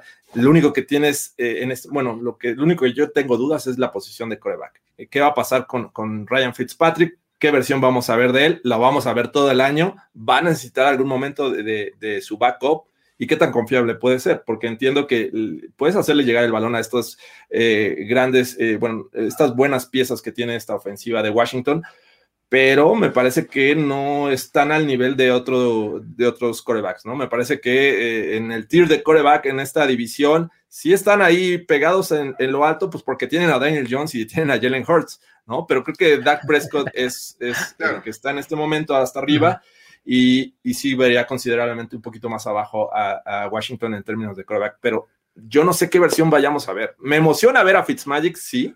Sin duda. Pero, pero no sé si vaya a ser tan bueno toda la temporada. Y es que eh, creo que está en, esa, en esa misma categoría para mí. O sea, es pues prove it, ¿no? O sea, venga. O sea, es pregunta, pues tú respóndeme. O sea, eso es, eso es lo que yo tengo con, con Fitzpatrick, ¿no? O sea, es, duda, nada más. puede salir muy bien, pues claro, ya nos ha demostrado que puede hacerlo este, muy bien, ¿no? Pero también nos ha demostrado que le puede salir bastante mal, ¿no? Este, entonces, no sé, este, ese es, también un poco de, mi, de mi problema y de mi duda con, con Washington, ¿no? Que en una de esas, en el momento equivocado, puede ser este, la caída, ¿no? O sea, pues, estás en ese riesgo, en ese filo, este, en una de esas en el peor momento es cuando, cuando sale mal, ¿no? O sea, te acaba costando el juego o y ese juego se tradujo en que fue la diferencia para la división o para el playoff o lo que sea, ¿no? Este, me da un poquito de miedo, pero este, pues digo, al final de cuentas tiene todo para, para hacerlo bien, justamente porque, digo, el año pasado, este, digo, ganaron siete partidos, ¿no? Este, el roster es mejor, ¿no? Yo creo que significativamente mejor que el año pasado. Sí, por supuesto. Entonces, este, eh, creo que pues, no tendrían por qué no, ¿no? Pero bueno, eh, hablemos de adiciones. Mencionamos ya un montón de nombres de, adiciones que, se hicieron a este equipo. Vamos a clavarnos uno en cada uno. ¿A quién me señalarías, este, Mike? Un nombre que no hemos dicho. William Jackson III, cornerback que llega. Otra vez, tienes una gran línea defensiva. Tienes una, buena secundaria. Está Landon Collins, está Cam Crow, este novato que surgió de la nada. Está este Fuller, como el otro corner. Y llega William Jackson a darle un, todavía un toque más de, buena defensiva a la secundaria de Washington. Cuando tienes un, buen front four y un, excelente grupo de, secundarios, es muy difícil jugarle a una defensiva. Entonces, me parece que es una gran edición William Jackson y que no se menciona porque, pues, a fin de cuentas llegó de Cincinnati, donde de repente como que no jalas tanta atención mediática y no se fijan en lo buen corner que es este jugador. ¿Cómo ves, Jorge? ¿Cuál dirías? Eh, a mí me gusta, creo que ya lo había mencionado Mike, eh, Curtis Samuel. Me parece que viene a ser un gran complemento en este grupo de, wide receivers que el año pasado pues, tenías a McLaurin y, este, y nada más. Aunque creo que el, este, el tight end eh, Logan Thomas puede mostrar muchas cosas interesantes este año, pero creo que Curtis Samuel viene a, este, a poner ya estas piezas en su lugar, a tener más opciones para sus corebacks. Creo que no nada más va a ser un ataque este, destinado a McLaren, sino que va a poderse distribuir gracias a tener a, Curtis Samuel. ¿En dónde quedó este Samuel Cosmi? este, es que Samuel Cosmi es, es, digo, selección segunda ronda y todo, pues, está detrás ahí un poco de, los, de los titulares y demás. Eh, no necesariamente lo veo como un tipo que vaya a tener impacto inmediato. Me parece que este, eh, por diversificar los nombres que hemos mencionado, ¿no? Este eh, también me parece un, este, un tipo que en, caso de una lesión o algo así, que pues esas cosas suceden, ¿no? Creo que no va a estar tan mal la línea, la línea ofensiva si, tiene que utilizar a, Cosmi, ¿no? Este, y, uno más que trajeron en, en, la agencia libre en esa misma en esa misma línea, pues, Eric Flowers, ¿no? Que eh, por enésima vez me está tratando de, resucitar su carrera, ¿no? Ha pasado por un montón de lugares Eric Flowers y, este, y, ahora está eh, acá en Washington eh, y, pues se proyecta como titular, ¿no, Mike? O Esa es una de las grandes dudas. De hecho, habría que decir que ahorita lo que se puede prever es que, digo, salvo Chase Rudier, que es el centro, y Brandon Sherp, que es el guardia All Pro. Todo lo demás es un poquito más flexible. Charles Lino, el que llegó de Chicago, es el tackle izquierdo. Sam Cosmi parece ser que va a ser el tackle derecho. Ah, de plano, sí, ok, súper. De hecho, por algo se dio de baja Morgan Moses. Ah, Dicen que cuando lo vieron en los primeros minicamps de novatos, dijeron, el dinero de Morgan Moses nos lo podemos ahorrar de una vez. Ahí tenemos a Cosmi y el único punto ahí que donde pudiera entrar Flowers es en el otro guardia, en, lugar de... como left guard, ¿no? ah, left guard de, la línea, donde pudiera ser él, donde pudiera ser ahí este Schweitzer, o también está este Sadiq Charles, que fue una selección del año pasado. Es como el único punto de, duda en la, línea ofensiva de Washington, el guardia izquierdo. Bien, bien, bien. Ok, pues entonces no estaba yo tan errado con, Samuel Cosme, o sea, es que era gran prospecto, era gran prospecto de, draft, ¿no? Entonces, este, a la hora que se lo llevaron a Washington. no se encuentra una cosa. Le ha tocado entrenar todo el training camp contra Chase Young y Montesuet. Si eso no te prepara para la temporada, ¿qué te va a preparar? Échame a tu Miles Garrett, ¿no? Va a decir, es lo único que me falta, y a tu Aaron Donald, ¿no? Juego snaps diarios contra Chase Young, échenme lo que quieran. De Marcus Lawrence, échenmelo. Sí, sí, sí. sí. Exacto, y además, esta no es una división, digo, fuera de, fuera de Washington, no es una división que tenga gran pass rush, ¿no? Este, digo, este, ya llevas tu buena cantidad de partidos ahí, ¿no? Entonces, está, está bueno, sí, efectivamente, Hookham, este, Texas Boy. Este, um, pues bueno, muy, muy bien. ¿A qué aspiran estos, eh, estos, estos Washington Football Team? Que fíjate, el año pasado ya dijimos ganaron siete. Eh, llegan a ese mismo, este, llegan a ese mismo número, siete, si lo superan o no. Sí. Siete me parece que sí. Yo creo que sí superan el siete. Ahora, ¿se meten a playoffs? Pero no hablemos de división. ¿Se meten a playoffs? Está, complicado, eh, pero creo que cuando estábamos analizando los Cowboys dije que estaba entre dos equipos el campeonato divisional y no me sorprendería que fuera para Washington una vez más. Sin embargo, ya, ya tengo en mi mente que, cómo está el acomodo y siento que va a estar complicado que se metan a playoffs. Ok, ok, ok. Este, entonces, la división, ¿cómo ven? ¿Se, ¿Se, pueden llevar la división? Es lo que acabas de decir, Jorge. ¿Tú cómo lo ves, este, Mike? Yo creo que, creo que se la llevan creo que Washington se la lleva basados en su defensiva. Otra vez, si la defensiva te llevó hasta el playoff el año pasado con ese carrusel de corebacks, te puede llevar otra vez con todo lo que agregaron más lo que tiene la ofensiva. Ok, perfecto. Yo también creo que se puede llevar la división. Este es totalmente plausible. Eh, um, una vez en playoffs, ¿qué tan lejos los vemos llegando? Eh, ¿Están para superar lo que hicieron la temporada pasada? Digo, se enfrentaron a Tampa Bay, ¿no? El, año pasado que acabó siendo campeón. Eh, más lejos que la temporada pasada, de plano los ponemos en el Super Bowl, ¿cómo, cómo lo ven? Mike. Yo creo que, así de, yo creo que me voy, no. Uso el Gesetron. Bien ahí, ¿eh? Yo la verdad creo que el límite para Washington este año, siendo extremadamente optimistas, es llegar a la ronda divisional. Ok, ok, ok. logran pasarse de la ronda de comodines y en la divisional quedarían. Esa sería, honesta, una predicción muy favorable para este equipo, pensando en que de repente incluso los rivales se acomoden. El año pasado toca recibir a Tampa Bay y pues eso automáticamente metió en pues sí, estaba bien. ¿Tú cómo lo ves, Jorge? ¿Hasta dónde podrían llegar? Yo siento que eh, también el máximo es divisional, aunque creo que no me sorprendería también verlos en otro, otro, one and done. Sí, divisional es el techo, yo también creo, para este equipo, ¿no? Pero bueno, muy bien. ¿Por qué tendríamos que apoyar al Washington Football Team este año? ¿Qué, qué, son, ¿Qué es el argumento así contundente que podrías dar, Mike? Primero que nada, porque vas a ver una gran defensiva. Si eres uno de esos aficionados del fútbol americano defensivo, no vas a ver muchas cosas mejores que el front four de Washington, de verdad. Tienes talento por todos lados, la defensiva atrás también viene bien. Landon Collins parece estar de regreso, por ahí reventó este a Thaddeus Moss contra los, con los Bengals en pretemporada de reventando jugadores. Es una defensiva muy rápida, es una defensiva muy agresiva. Por ahí vas a ver cosas muy interesantes con ellos.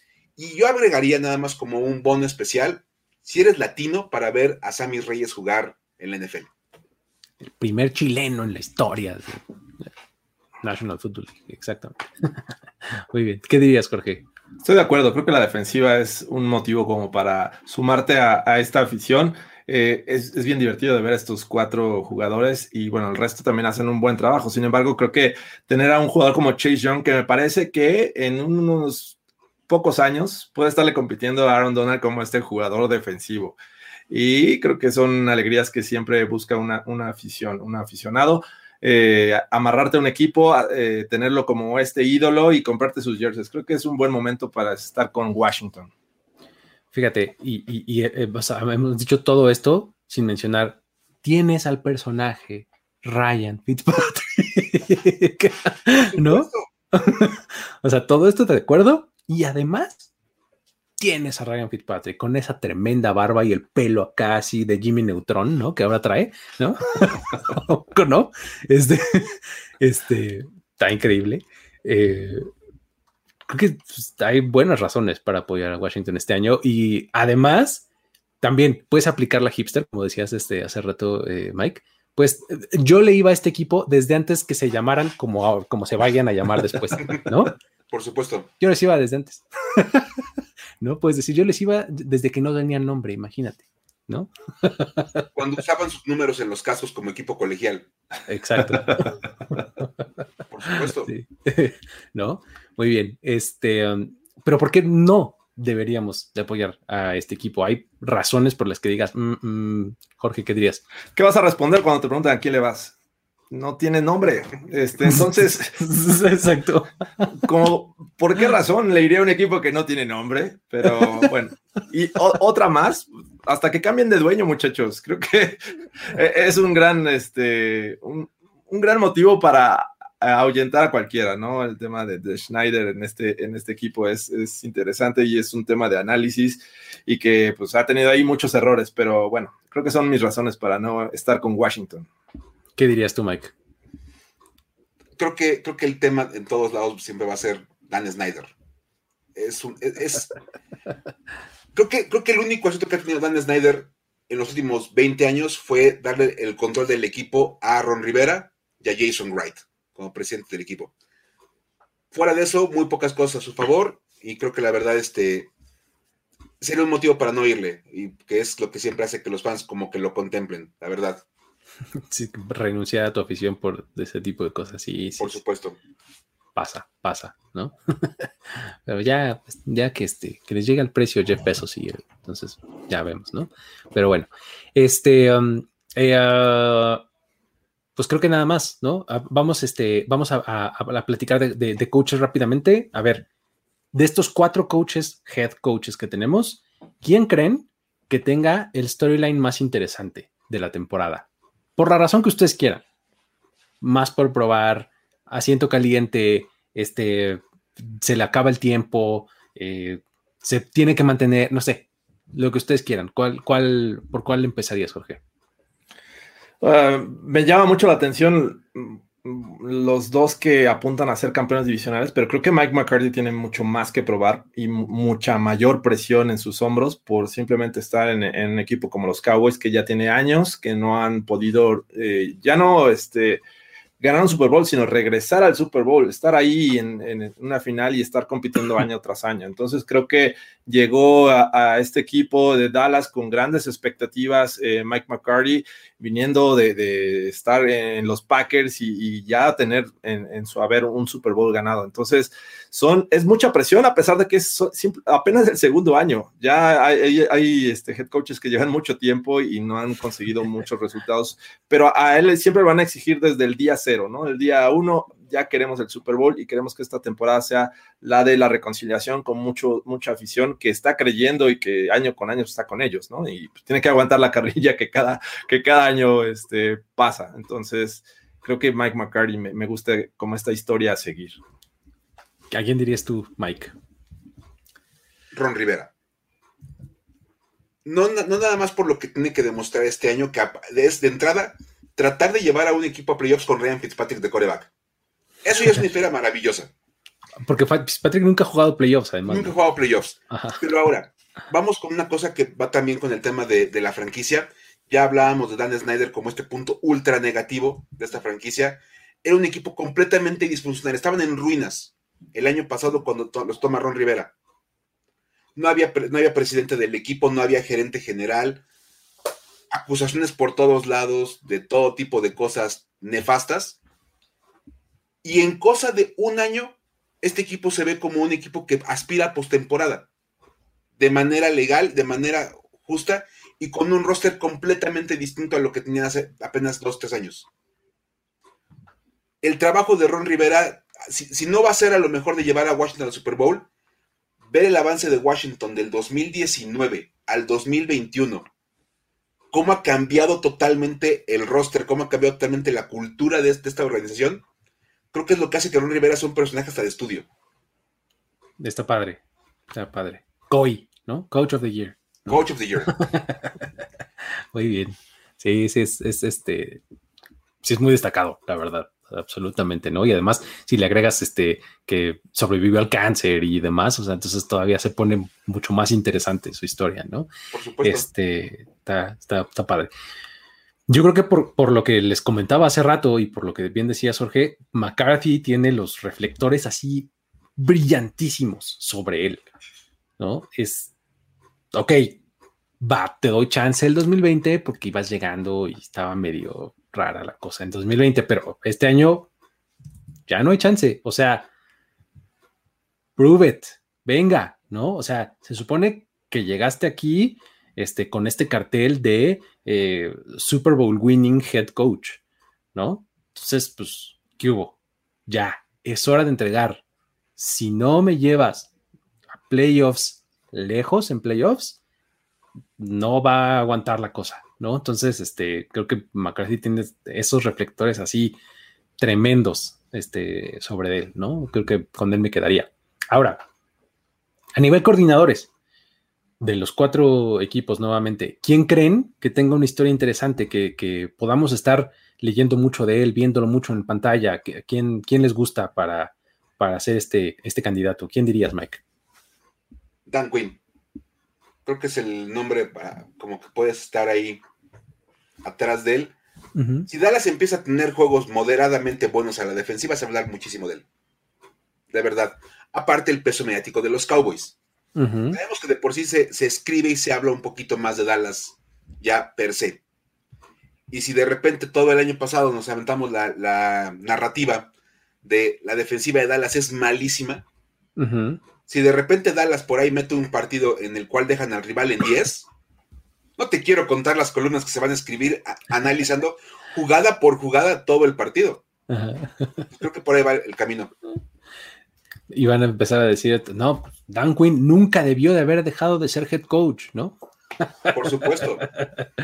¿A quién dirías? Si las cosas salen mal con Mike McCarthy, Dan Quinn sigue. Exacto. Nuestro nuevo head coach. ¿Quién, dirías, este, Jorge?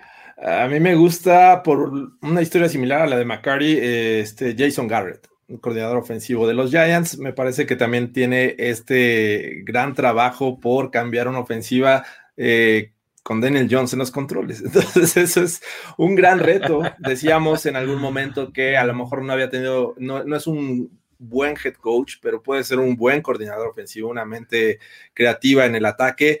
Sin embargo, creo que se fue al lugar donde el mayor eh, reto representaba para su carrera, ¿no? después de esto de no tener éxito con los Giants, sobre todo, este, pues transformando esta ofensiva, me parece que va a ser cada vez más complicado creer en un Jason Garrett en la NFL. Entonces, sí tiene una gran presión este jugador, este, eh, este entrenador que sin duda, este, pues no meto las manos al fuego porque sí vaya a transformar este año a Daniel Jones.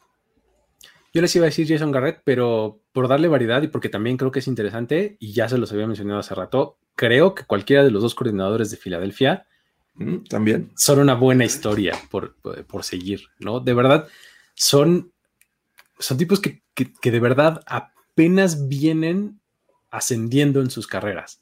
Y si empiezan a tener partidos interesantes eh, ahí en Filadelfia, creo que pueden llamar mucho la atención porque no van a faltar los clásicos este, gráficos en la transmisión de Sunday Night o donde sea, de el, staff de cocheo joven y no sé qué y demás, y vean lo que han logrado, cosas por el estilo, van a salir sí o sí, ya verán. Entonces, eh, creo, que, creo que van a tener ahí este, buena, buena atención eh, por parte de Filadelfia. Dan Quinn será un fiasco porque su equipo actual le robó una onside kick. Será su venganza. Eh, exactamente. The Watermelon Kick se llama. Este, así le pusieron. Este, ya no hablabas de los equipos especiales de los Scouts, como me preocupan, pero bueno, está bien. Este, um, ese es el asunto. Nada más nos queda platicar de cómo creemos que se va a acomodar esta división al final de la temporada. Del 1 al 4, ¿cómo los tienes, Mike? Número uno, Washington Football Team. Dos, Dallas Cowboys. Tres, New York Giants. Cuatro, Philadelphia Eagles. Perfecto. Jorge. Eh, tápense los oídos, muchachos, porque no quiero que escuchen esto. Así, número uno, Philadelphia. Tres, este, Philadelphia Eagles. Eh, digo, no, el último, Philadelphia Eagles. Entonces, este, en. Espérame. Tres Giants, cuatro Philadelphia Eagles. El dos, me quedo con Washington y en uno en los Cowboys. Ok. dijiste el 4 Creo que yo los tengo igual, nada más que me hizo cortocircuito, como dijiste. Pero creo que sí los tengo igual. Es Dallas 1, Washington 2, New York 3, Filadelfia 4. Era por hacerlo en modo suspenso. Muy bien, perfecto. Del 4 al 1. Ah, perfecto, muy bien, muy bien. muy bien. Este, pues ya está. Con eso, amigos, terminamos este análisis y, y terminamos la serie de previos.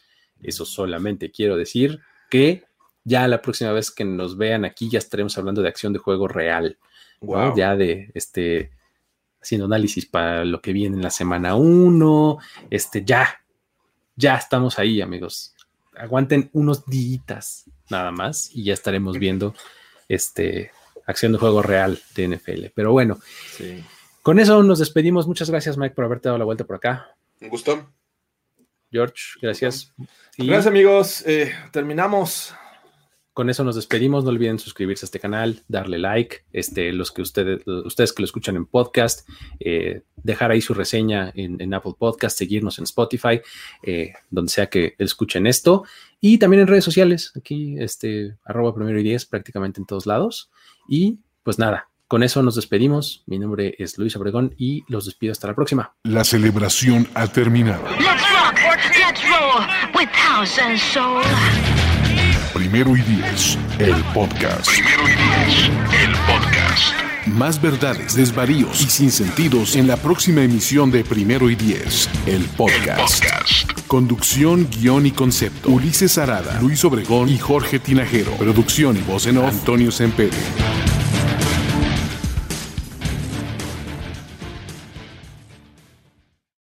Is Ryan here and I have a question for you. What do you do when you win? Like, are you a fist pumper, a woohooer, a hand clapper, a high fiver? I kind of like the high five, but if you want to hone in on those winning moves, check out Chumba Casino. At ChumbaCasino.com, choose from hundreds of social casino style games for your chance to redeem serious cash prizes. There are new game releases weekly, plus free daily bonuses. So don't wait. Start having the most fun ever at ChumbaCasino.com. No purchase necessary. VGW. Void were prohibited by law. See terms and conditions. 18 plus.